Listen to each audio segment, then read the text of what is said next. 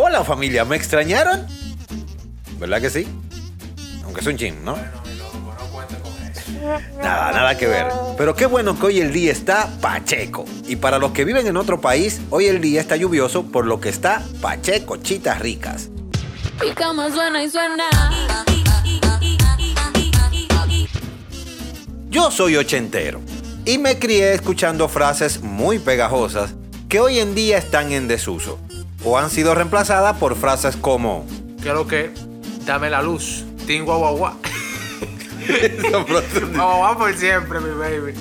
Eso es una grasa. Vamos al flow. Vamos al flow. ¿Qué? Véate cómo te dice. Billy, también. Hey, Billy, ¿qué es lo que, Billy?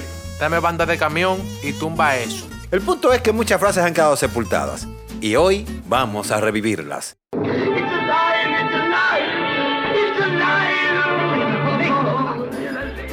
Soy Cristian Díaz y esto es Frases en desuso en Vainas de la Vida. One, two. Háblame de ti.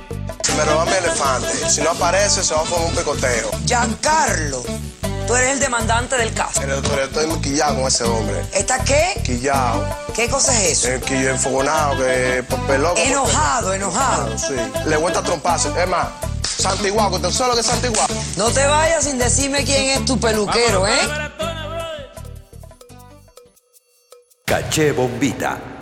No tengo memoria de qué tan vieja es esta frase, pero su uso refería a que algo estaba bien, especialmente la ropa. Algo caché bombita era algo que estaba de última. Leñé. Esta frase nació en Los Minas. Fue de uso muy frecuente entre los muchachos de las pandillas BMX y de mastigueraje. Era el tipo de grito de guerra ante la necesidad de emprender alguna labor que requería un cierto riesgo. Cuando todos estaban de acuerdo, decían leñé y ponían el plan en marcha. Fuego a la lata. Otro grito de guerra que aún permanece en nuestro lenguaje coloquial. Es típico en los barrios bajos y de quienes han crecido rodeados de tigueraje. Cañón. Ahí es. Cuando se llegaba a un acuerdo, la palabra cañón denotaba una total confianza en lo que se había pactado. En la novela El descubrimiento de América del programa radial ¿Cuál es tu versión?, el personaje de Caunabo la pronunció con gran énfasis al quedar de acuerdo con Colón. Cañón, ahí, ¿eh? Cutupla, cutupla. Aunque no tiene ningún sentido, esta palabra es lo mismo que decir sí. La usábamos para dar más fuerza a una afirmación. También servía para descubrir una acción, acompañada de doble sentido. Mijita, y los dos cogieron para San Isidro y cutupla, cutupla. Yo sabía que había algo raro. Ahí es que prende.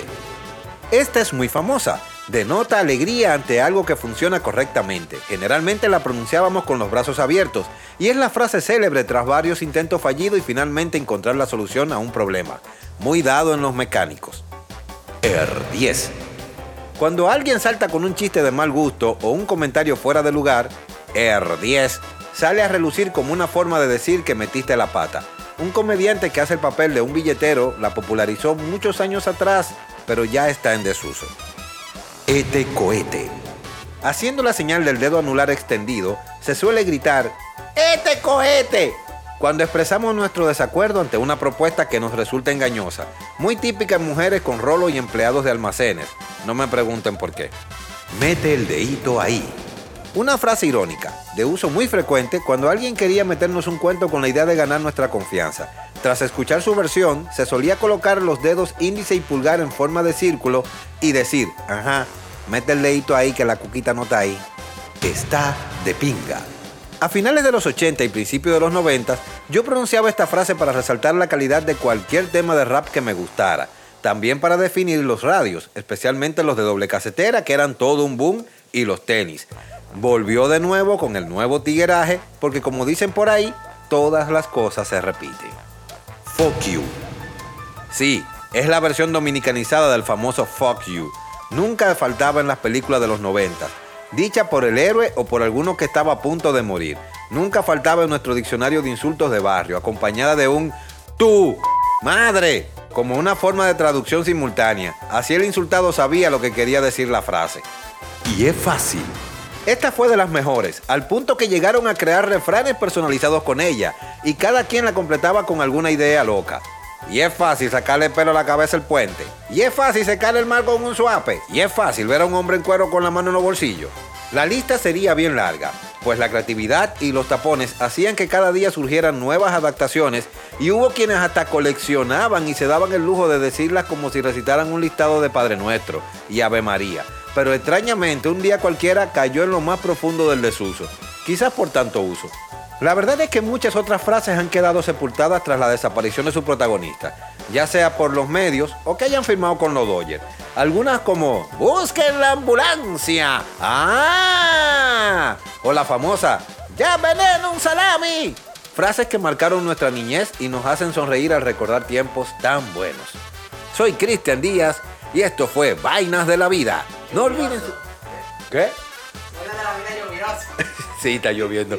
No olviden darle a la campanita para suscribirse y recuerden que si llegamos a la meta de los 100 suscriptores en YouTube, haremos nuestro primer podcast en video. ¿Cuántos? 100. Repítelo, pero no se lo olvide. 100. Quiero 100 suscriptores y haré el podcast en video. Así. Nos vemos.